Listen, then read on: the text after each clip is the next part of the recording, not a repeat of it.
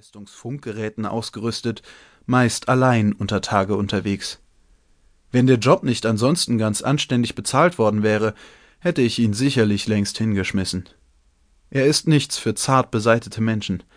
Die physischen Belastungen unter Tage sind schon schlimm genug, dazu kommt das psychologische Moment, die Einsamkeit, fern der Oberfläche, nur über das gelegentliche Knacken und Rauschen des Funkgeräts noch mit anderen Menschen verbunden, und dann der Anblick der halb mit Schutt oder Beton verfüllten Schächte, der verrottenden Hinterlassenschaften und Arbeitsspuren von Bergleuten, die hundert Jahre hier geschuftet hatten.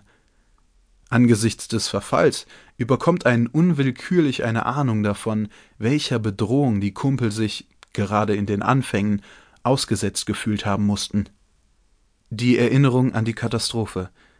Mont-Cenis war im Jahr 1921 Schauplatz eines dramatischen Zwischenfalls gewesen.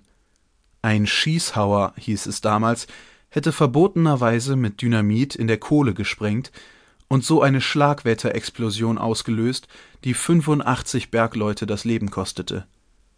Einen Zusammenhang zu dem Grubenbrand 44 Jahre später sah niemand, und auch ich wäre nicht dahinter gekommen, wenn ich nicht die Akten gründlich studiert hätte.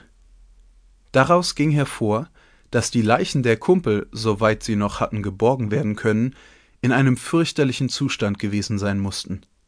Abgerissene Gliedmaßen, zerfetzte Körperteile, zum Teil bis zur Unkenntlichkeit verbrannt.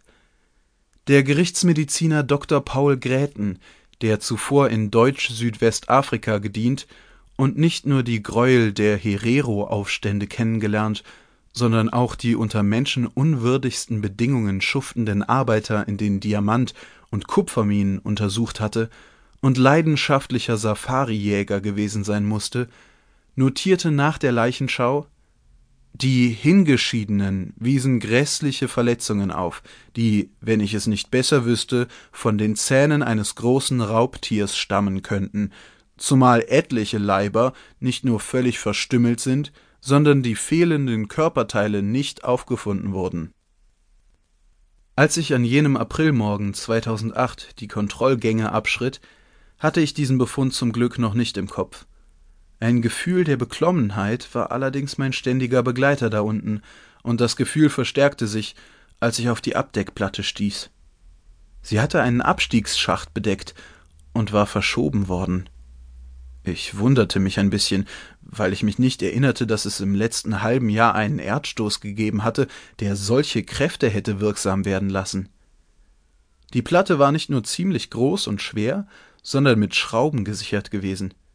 Die Schrauben waren bis auf eine gebrochen und die Platte so weit verschoben, dass der Schacht darunter fast vollständig freigelegt worden war. Das nächste, was mir in den Sinn kam, war eine Gasexplosion, deren Wucht die Platte bewegt haben mochte. Ich konnte das Loch darunter schlecht einsehen, weil meine Lampe nicht allzu weit reichte, aber Schäden waren nicht auszumachen. Es handelte sich um einen offenen Schacht, den man nicht verfüllt, aber dennoch verschlossen hatte, weil er zu Kontrollzwecken nichts hergab. Es kostete mich ziemlich viel Kraft, die Abdeckung wieder zurückzuschieben. Ich kniete am Boden und keuchte, und der leere Schacht unter mir verstärkte den Hall meiner Stimme. Als die Platte wieder exakt auf ihrer ursprünglichen Position angekommen war, machte ich mich auf den Weg zurück zum Förderkorb, um unter dem Werkzeug das transportable Schweißgerät herauszukramen, packte es samt der Gasflaschen und einigen Bolzen, die ungefähr der Größe der Schrauben entsprachen, auf einen Rollwagen und kehrte zum Schacht zurück. Ich steckte die Bolzen in die ausgebrochenen Schraubenlöcher, schloss das Gerät an, setzte die Brille auf, öffnete die Flaschenventile, griff mir den Brenner, zündete die Flamme, klappte die Schutzgläser herunter und stellte das Gasgemisch ein. Dann begann ich die Bolzen einen nach dem anderen in den Schraubenlöchern festzuschweißen. So. Die Platte würde so ohne weiteres nicht mehr verrutschen.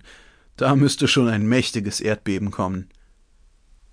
Noch während ich das dachte, spürte ich die Sohle unter mir auf einmal so heftig vibrieren, dass ich das Gleichgewicht verlor und unsanft auf dem Gesäß landete. Im nächsten Moment sprang mich etwas Großes von links aus der Dunkelheit an, drückte mich auf den Boden und lastete schwer auf meiner Brust. Den linken Arm konnte ich nicht mehr bewegen, der rechte wurde hinter meinem Kopf heruntergedrückt. Spitze Klauen.